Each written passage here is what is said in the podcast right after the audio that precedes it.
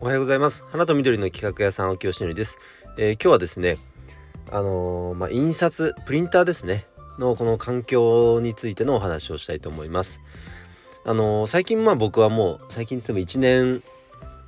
昨年の10月からか。あのほぼほぼほぼ手放したんですけども、まあ、オンラインコミュニティを運営しているので全国に花屋さんの仲間がいるんですね。でそのネットワークを活用してお花の手配法人さんからなんかどこどこにお花発送してもらいたいんだけどとか手配してもらいたいんだけどっていう相談に乗ってたんですよ。まあ、一人花キューピットと言ってましたけどもあのー、で、えー、お花代の、えー、何割かを手数料としていただくっていうことはやってたんですがあのまあそれだけだとだだけだとっていうかありがたいことにその相談が増えてはきてたんですね。なんですけどもうその手配屋さんみたいになってっちゃっててそこに投下する時間だけがどんどん増えていきでもすごく利益率の低い仕事だからもうそれは信頼する花屋さんにその業務はもう委託したんですね。でその代わりあのまあ僕がやってる仕事の業務を一部こう手伝ってもらうっていうこうバーター取引をましてるわけなんですがあのでなのですごく状況がわかるんですけど何かっていうと例えばまあ長野県から、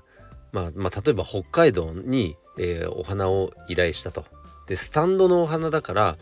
当然発送できないわけですよね現地で、えー、の花屋さんに依頼して現地で作ったものを配達で届けてもらうっていう必要性が出てくるわけなんですけれどもこの時にお花の雰囲気自体はあのー、例えばインスタとか見ればねなんとなくわかるわけですよ。あこのお花屋さんの装飾こんな感じかと。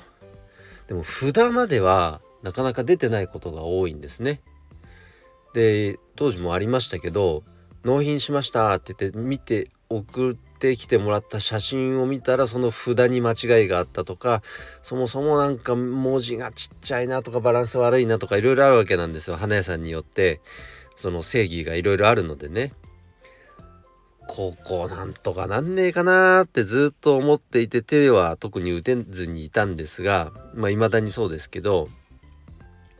でこの間もねその僕が委託してる花屋さんもなんかどっかにお花を依頼するにあたって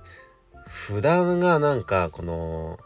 スタンド花につける札のサイズが花屋さんによって全然違うんですよ。それにちょっと頭を悩ましてるっていうケースがあったんですね。こういう問題って本当なんかはっきり言って面倒だしなんとかなんないかなと思うんですよ。あの言ってしまえばこの印刷環境さえみんな共有できてれば例えば札のデータを作ったものを送って印刷だけ現地でしてもらえばいいじゃないですか。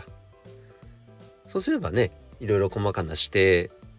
してめんどくせえなこの花屋って思われなくても済むしっていうことがまああったんですよ。その辺で皆さんどうやってどうしてるんですかね。ていうかまあそういうのが嫌だからあの現地に依頼をするってことはしない。紹介はするけど依頼はしないというスタンスを取ってる花屋さんもいるでしょうしこのなんか責任を負えないからね。自分のこのあのなんだろう手の届く範囲内でしかやらないって考える人もいるでしょう。でもお客様のこう利便性考えるとあのやっぱ手配までしてもらいたいわけですよ。ここは考え方がまあ分かれるとこですね。どちらも正義だとは思いますけどもそうでもいずれにせよその時にお花の雰囲気ボリュームがあるとか綺麗とかだけではなく胡蝶蘭もそうですよねもうこの札の作り方っていうのも関連してくるし企業によってはむしろそっちの方が大事って考える人だっているわけじゃないですか。そこがちゃんと作られてるかどうかね。でここが蓋開けてみないと分かんないっていうのは確かに怖いんですよ。でかといってね最初に札までチェックさせてくださいっていうと結構嫌がる花屋さんもいますからね。めんどくせえなこの人。なんかそんな細かいとこまでしてしてし引きやがってみたいな。でねそのスタンドの札だってあのつける場所ってねお花の上だったり下だったり地域によってこれもまた違うんですよね。まあそこまでは指定はなかなかしづらいですけど地域性があるんで。というようにやっぱなんか印刷環境をなんか特に僕だったらコミュニティがあるからそのコミュニティの中で同じこの環境の人っていうのを増やせていけたらもっとなんか依頼ってしやすくなるなっていうふうに思いました。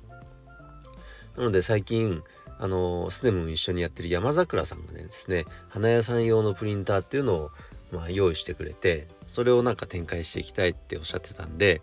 なんかその販売促進にはね力を貸したいなと思っています。でレーザープリンターなんてね仕上がりも綺麗ですしね。はい。なのでまあちょっとこれを聞いてる方でもし興味があったら是非お声掛けください、えー、ということで今日はですね印刷環境についてのお話をさせていただきました、えー、今日の配信は以上で終わります。今日も一日頑張ろう。青木よしねでした。バイバイ。